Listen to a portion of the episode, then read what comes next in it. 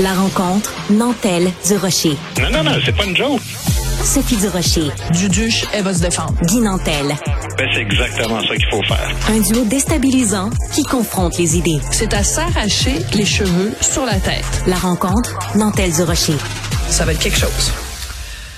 Bon, encore des bouddhistes qui demandent des accommodements raisonnables. Je peux pas croire que 15 ans après la crise des accommodements raisonnables, on reparte avec la même saga que, surtout que des jeunes qui étaient à peine, sinon même pas nés en 2007, au, au, moment où on a fait collectivement semblant de régler la question de fond, alors qu'on a juste balayé le sujet sous le tapis, ben que ces jeunes-là repartent avec la même rengaine. Puis ça, Sophie, c'est précisément la preuve qu'on est incapable de s'affirmer sa question de la laïcité. Puis la laïcité québécoise est une laïcité de façade, c'est une fausse laïcité. Oui, alors tu fais référence évidemment à cette histoire qui a été sortie par Cogeco, deux écoles euh, secondaires à Laval où on a, dans un cas, on l'a fait, dans un deuxième cas, on, a parlé de le faire, d'ouvrir des salles de prière pour une soixantaine d'étudiants musulmans. Moi, ce qui m'interpelle beaucoup, c'est, euh, ce sont les raisons invoquées par euh, la direction des services scolaires qui disent oui mais c'était une question de sécurité. Si on faisait rien ils allaient euh, ces gens-là avaient commencé à faire des prières dans euh, les sorties de secours ou euh, dans les cages d'escalier ou dans le stationnement.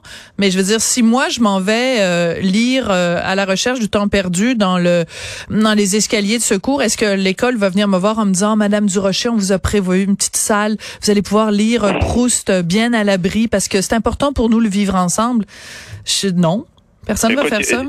Il y a quelques semaines, on avait reçu euh, Joël Lightband à, à l'émission euh, Le Monde à l'envers, puis j'avais beaucoup euh, discuté avec lui à la fin, puis vraiment un gars super sympathique. Puis j'insiste sur le très sympathique parce que c'est un libéral jusqu'au fond de ses entrailles, mais on a réussi vraiment à bien s'entendre malgré nos désaccords. Puis Joël, comme bien du monde, il, il, semblait pas comprendre la nécessité puis le sens de la laïcité dans une société qui se définit justement par le principe de neutralité puis de pleine égalité envers tous les citoyens.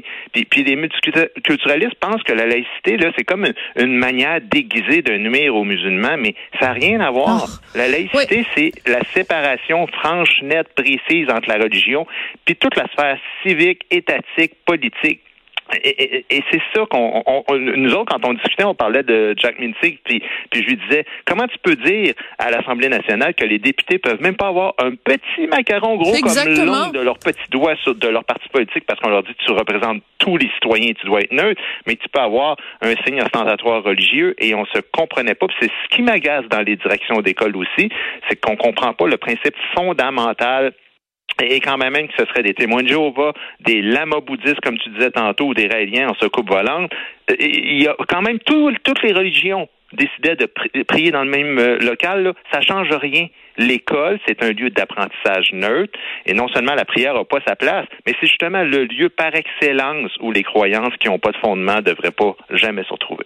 Alors, la question qu'on se pose est la suivante. Comment se fait-il que les dernières années, personne ne demandait dans les écoles secondaires d'avoir euh, de salles de prière, que ce soit pendant le ramadan, hors ramadan, et que cette année, à Laval et à d'autres endroits au Québec, il y a comme un mouvement de jeunes qui testent les autorités et qui demandent ça. Est-ce que toi, tu vois là euh, un un, un, symptôme de quelque chose? Est-ce que c'est le signe de quelque chose, d'un mouvement, ou c'est purement anecdotique?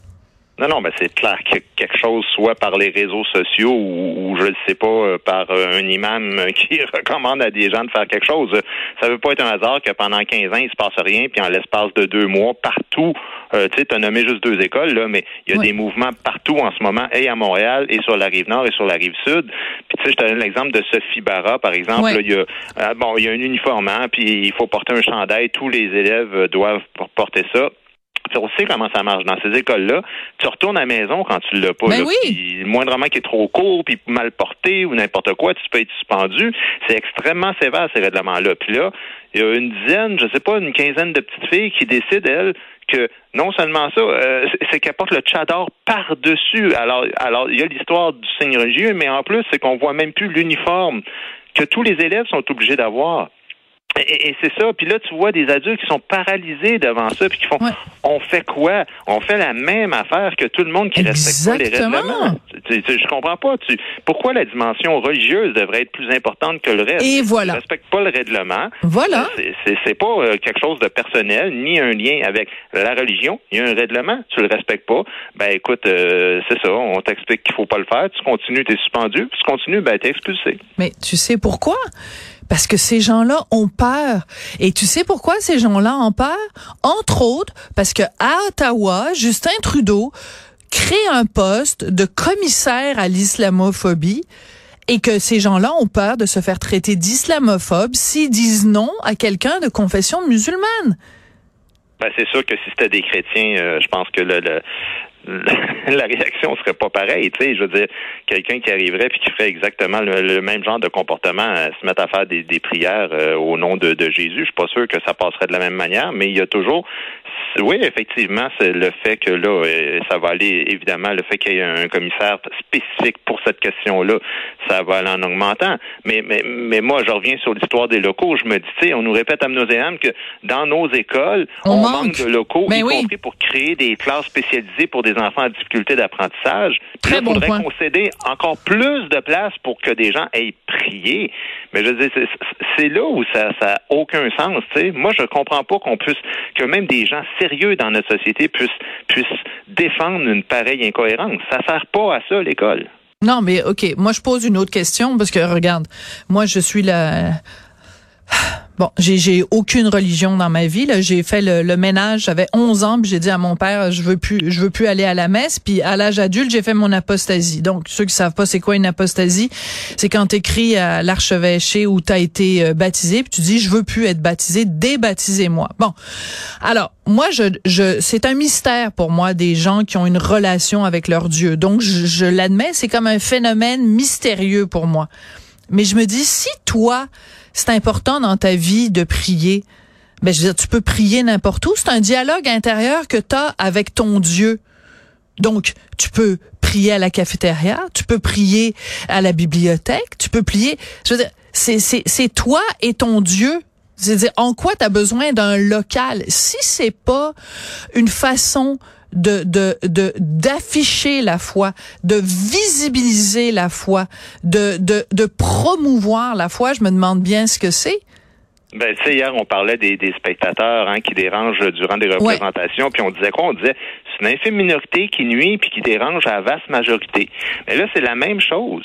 C'est la même maudite affaire. Je veux dire, la majorité des musulmans, là, Sophie, là, c'est des gens qui sont modérés. C'est des gens, tu sais, dans l'islam, là, en passant, la religion permet de reporter des prières au soir. Par exemple, dans ta journée, bon, euh, mettons, faut que tu fasses tes cinq prières, t'en as sauté deux, le soir, tu te reprends. Puis ça, il y a plein de musulmans qui font ça, là. Je veux dire, euh, c'est un dialogue intérieur, comme tu dis, puis ça donne bien. Dieu est partout, fait que peu importe où tu trouves, ça a l'air que tu peux y parler. Non. Mais, mais, mais, mais là, c'est évidemment, c'est une minorité de pratiquants qui, eux autres, euh, essayent d'être le plus euh, intégristes possible dans leur façon de faire.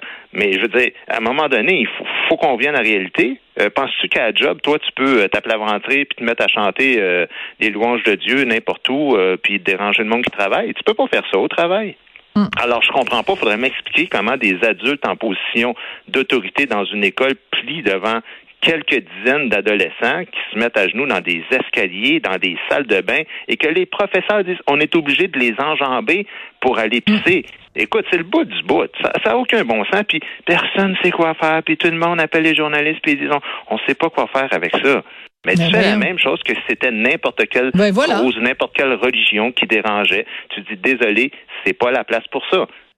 Il peut pas y avoir deux poids deux mesures. Euh, les étudiants qui ont pas de, de, de, foi ou qui ont pas de confession sont traités d'une façon, et ceux qui se revendiquent haut et fort d'une religion, bon, on va faire un traitement à part. On va leur donner des accommodements ou quoi ou qu'est-ce. De toute façon, le moment où tu où tes où tes baskets rentrent sur le territoire de l'école, tu n'es plus un élève musulman ou un élève bouddhiste ou un élève raélien. T'es un élève. Point. C'est exactement ça le sens de la laïcité. Puis d'ailleurs, je serais bien curieux euh, pour rejoindre ce que tu dis de voir un groupe d'élèves qui eux se disent athées et qui aimeraient avoir un local pour pouvoir discuter de la non-existence de Dieu, voir si euh, l'école leur en passerait un. Je suis pas certain de ça. Et se promener avec un t-shirt euh, avec des citations des grands philosophes disant Dieu n'existe pas.